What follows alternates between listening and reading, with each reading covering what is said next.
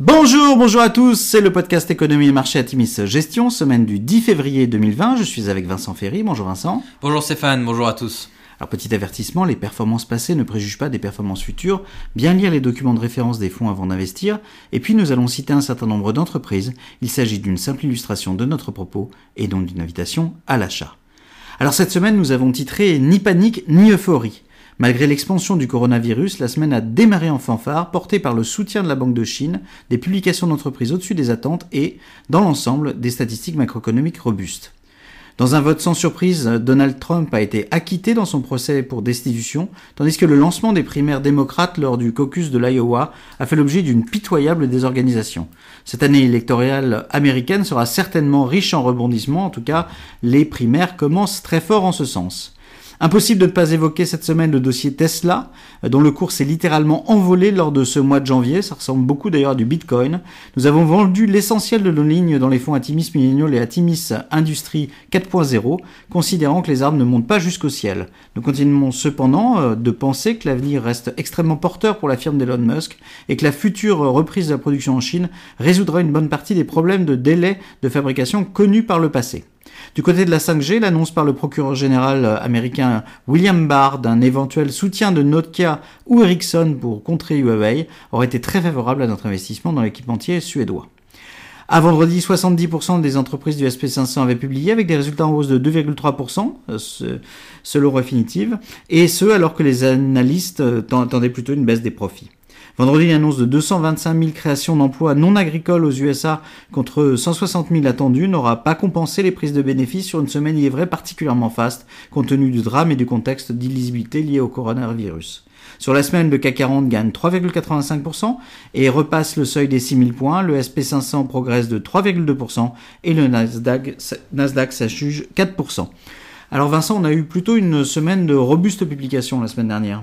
En effet, euh, Stéphane, on a eu beaucoup de publications. Euh, on commence en Europe avec L'Oréal qui termine l'année en boulet de canon avec une croissance organique de 9,6% au quatrième trimestre contre 7,3% anticipé par le consensus.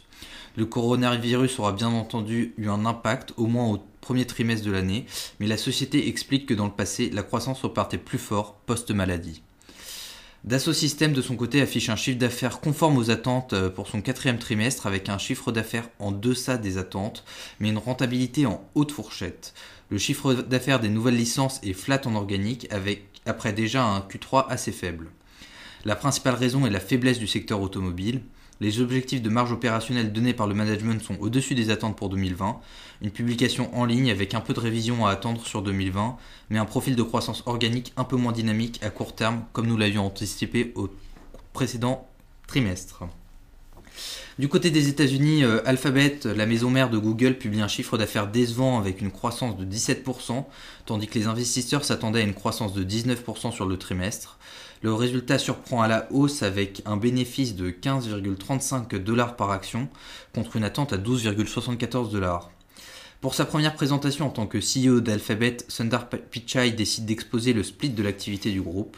YouTube représente 10% du chiffre d'affaires du groupe avec 4,7 milliards de dollars sur l'exercice et une croissance de 36%.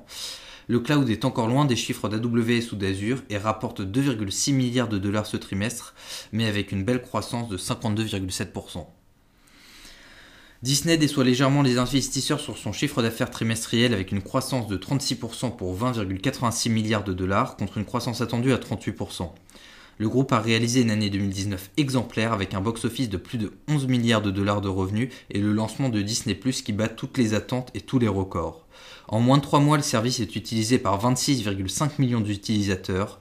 L'impact du coronavirus inquiète. La fermeture prévue pour deux mois de Disneyland Shanghai et Hong Kong devrait coûter pas moins de 135 millions de dollars de recettes sur le premier trimestre 2020.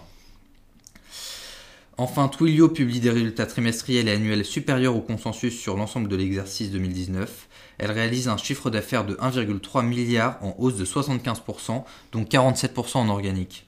La plus grande inquiétude provient des prévisions 2020. Le management annonce un chiffre d'affaires en hausse de 31 à 32% pour l'ensemble de l'année. Autre point négatif, après avoir été profitable cette année, ils annoncent une perte de 22 à 25 millions au premier trimestre de l'année, en accélération au deuxième trimestre. L'équilibre ne sera atteint de nouveau qu'au quatrième trimestre de l'année 2020.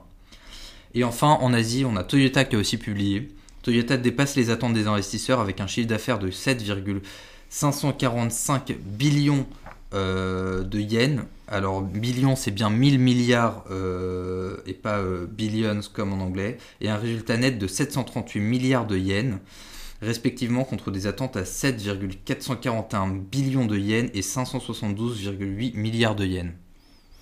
En conclusion, ni panique ni euphorie seront nos principes en ce début d'année chargé de signes noirs, ces événements imprévisibles. Le coronavirus vient de passer les 900 victimes et les fermetures de magasins, les déplacements limités et la durée de fermeture d'usines chinoises vont fortement peser sur l'économie globale ce trimestre. Ceci étant dit, nous notons que 871 victimes sur 910 restent dans la région du Hubei et que l'expansion hors Chine reste limitée. Les dernières statistiques macroéconomiques encourageantes certes portent essentiellement sur un mois de janvier encore peu impacté par la maladie. Dans ce contexte difficile, l'intervention de Jérôme Powell cette semaine devant le Congrès américain sera particulièrement écoutée. Nous affichons pour notre part des résultats selon nous très satisfaisants compte tenu de la volatilité en ce début d'année et les récentes publications d'entreprises ont dans l'ensemble été favorables à nos fonds, validant nos choix vers des dossiers les plus qualitatifs. Alors pour citer Warren Buffett, dans le monde des affaires, le rétroviseur est toujours plus clair que le pare-brise. Nous gardons donc un biais prudent face à des événements que nous ne maîtrisons pas et nous vous souhaitons une excellente semaine. Bonne semaine à tous.